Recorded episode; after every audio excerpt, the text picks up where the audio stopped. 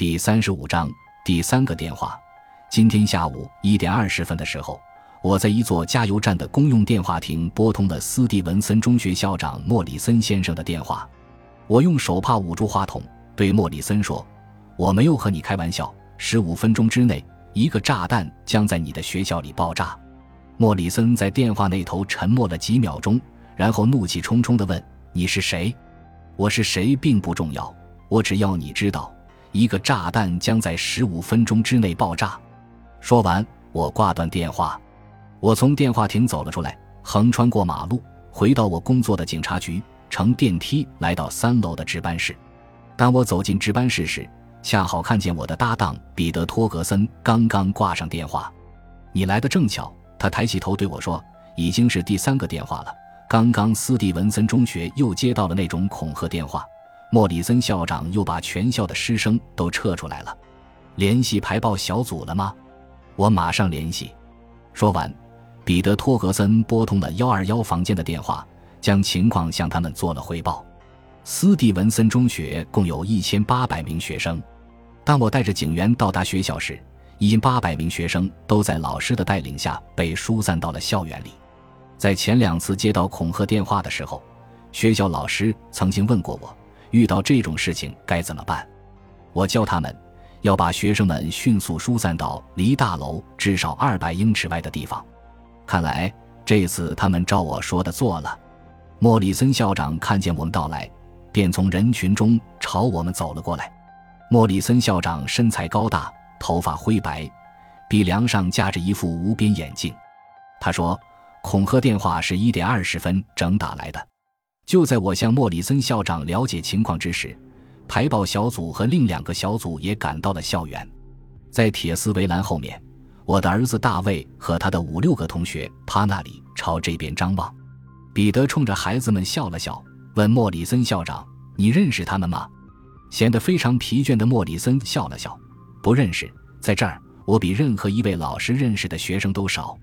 彼得点着一根雪茄，宽慰我说：“吉姆，别担心了，排爆小组来了，这事马上就要解决了。”我苦笑着说：“但愿吧，我不想看到任何一个孩子因此而牵涉其中。”在排爆小组处理现场的当口，我们驱车前往贝恩斯家，他们家住在一栋两层楼高的房子里。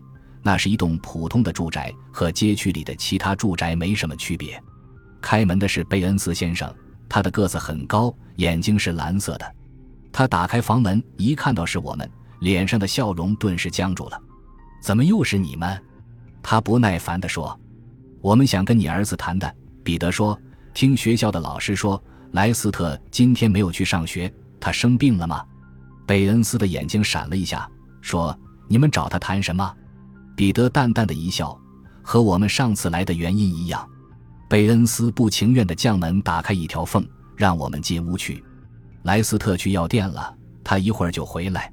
贝恩斯先生说。彼得径自走到长沙发边坐下，说道：“出去了。他不是生病了吗？”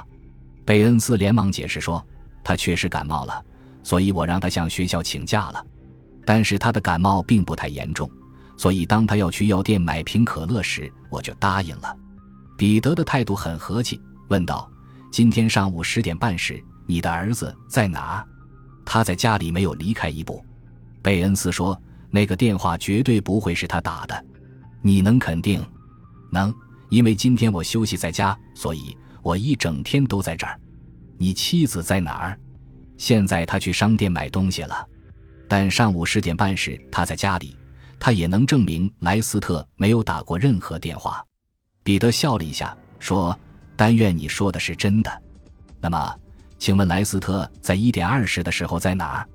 他在家里。”贝恩斯说：“这一点我和我妻子都能作证。”说完，贝恩斯又皱起眉头说：“难道今天学校接到了两个恐吓电话？”彼得点点头。我们一起坐在客厅里等着莱斯特回来。在这段时间里。贝恩斯显得如坐针毡，不安地在椅子上扭来扭去。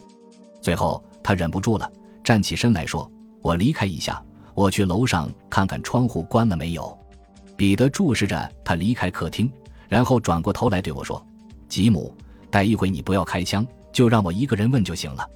好的，彼得，这种小事用不着我出马。他慢悠悠地点着一支雪茄，胸有成竹地说：“好了，这事马上就要有结果了。”说完，他轻轻地拿起放在身旁桌子上的电话，凑在耳边听着。他的脸上慢慢地露出了笑容。过了一会儿，他用手捂着话筒，悄悄对我说：“你猜贝恩斯现在正在做什么？他在楼上的房间里，正用电话分机到处打电话找他的儿子。